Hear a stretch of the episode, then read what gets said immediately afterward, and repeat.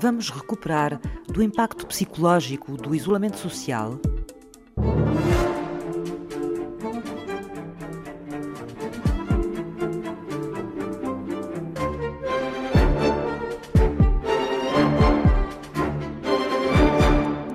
Nós temos uma extraordinária capacidade de nos adaptar a situações difíceis. O facto de não sabermos quando isto acaba é um fator adicional de stress e de sofrimento, mas na verdade o ser humano vai encontrar uma forma de se adaptar a esta nova forma de viver e vai arranjar uma forma de baixar os seus níveis de stress e ansiedade. Pedro Morgado é psiquiatra e professor da Escola de Medicina da Universidade do Minho. O sistema de resposta ao stress e o sistema ansioso são sistemas que foram montados e que evoluíram ao longo da, da evolução da espécie para nos proteger e para nos tornar capazes de lidar com situações anormais. É um sistema de gatilho. Quando nós ouvimos uma explosão e não sabemos o que se passa, nós temos uma série de reações fisiológicas, a nossa frequência cardíaca acelera, a nossa frequência respiratória acelera e o nosso sangue é redistribuído no corpo para nos permitir fugir ou lutar com aquilo que nos ameaça. Se achamos que temos recursos para ir à luta, vamos à luta. Se achamos que é melhor fugir, fugimos.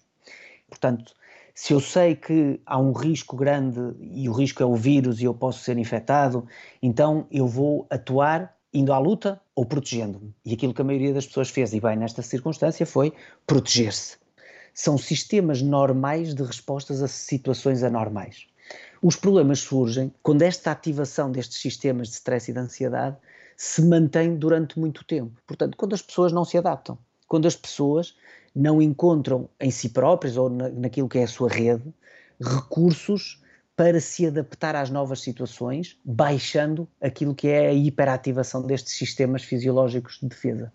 E na maioria das pessoas essa adaptação aconteceu. Nos cálculos que nós fizemos, ao fim de quatro semanas, a diminuição dos níveis de ansiedade e stress já era estatisticamente significativa, comparativamente com a primeira semana. Nós consideramos que os níveis de ansiedade são crónicos quando eles se mantêm elevados entre um, três ou seis meses. Estamos a falar sempre à volta de alguns meses. É aquilo que nós suportamos em esforço. A partir desse, desse prazo, o nosso organismo começa a funcionar de uma forma que já é patológica, que já é disfuncional do ponto de vista daquilo que é a nossa adaptação e, portanto, que é uma via rápida para o desenvolvimento de doenças psiquiátricas. A equipa do psiquiatra Pedro Morgado estudou a evolução psicológica dos portugueses durante o confinamento. Neste estudo, nós avaliamos mil pessoas ao longo de todas as semanas que durou o estado de emergência. Nós procuramos, ao longo das semanas, perceber como é que evoluíam os níveis de stress, os níveis de ansiedade e também os níveis de depressão das pessoas, perceber como é que evoluíam os sintomas obsessivo-compulsivos, o sono e a percepção que as pessoas tinham acerca da sua qualidade de vida. Num primeiro momento, encontramos níveis elevados, naturalmente, de stress, de ansiedade, sobretudo, e encontramos que aquelas pessoas que nós já sabíamos antes desta crise que são mais vulneráveis em termos de doença psiquiátrica também eram as pessoas que tinham piores indicadores de saúde mental. Estamos a falar das mulheres, comparativamente com os homens, têm sempre piores indicadores de, de saúde mental.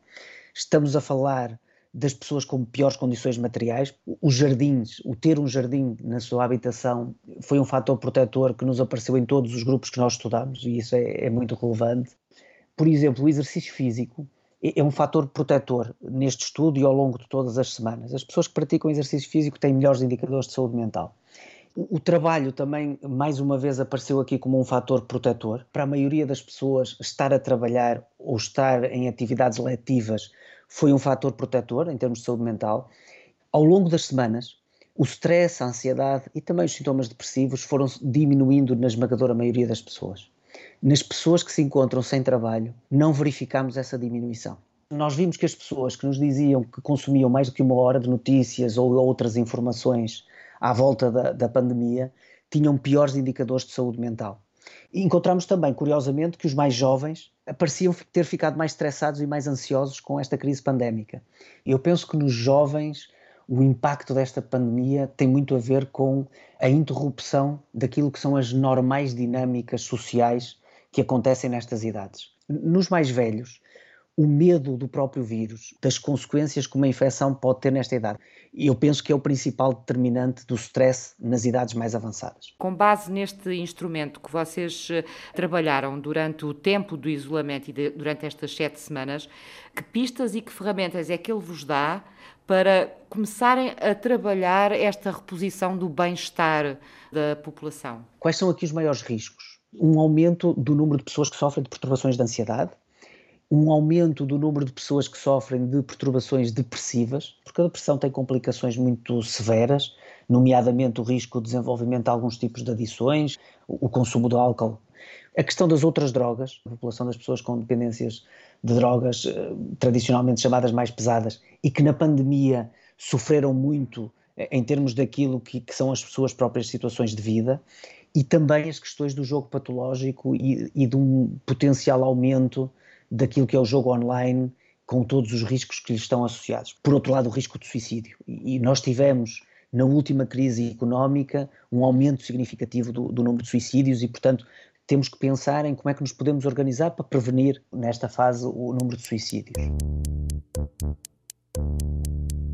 Não só nós, em termos gerais, nos conseguimos adaptar àquilo que são os desafios impostos por esta crise, mas também, por outro lado, muitos de nós descobriram coisas da vida que são muito importantes para o futuro e que nos podem levar até a mudarmos em termos daquilo que são os nossos hábitos, mudarmos em termos daquilo que são as nossas prioridades e os nossos projetos, de uma forma até muito positiva, muito reparadora para algumas pessoas e muito de reconstrução. Eu posso lhe confessar, por exemplo, que numa consulta recente, uma pessoa que acompanha me dizia assim: Eu passei uma vida a tirar uma semana de férias porque achava que não tinha condições para mais. Eu tive que fechar o meu negócio durante dois meses e continuei a pagar o salário aos meus trabalhadores. E com isso descobri que eu nunca mais vou passar um ano sem tirar um mês de férias.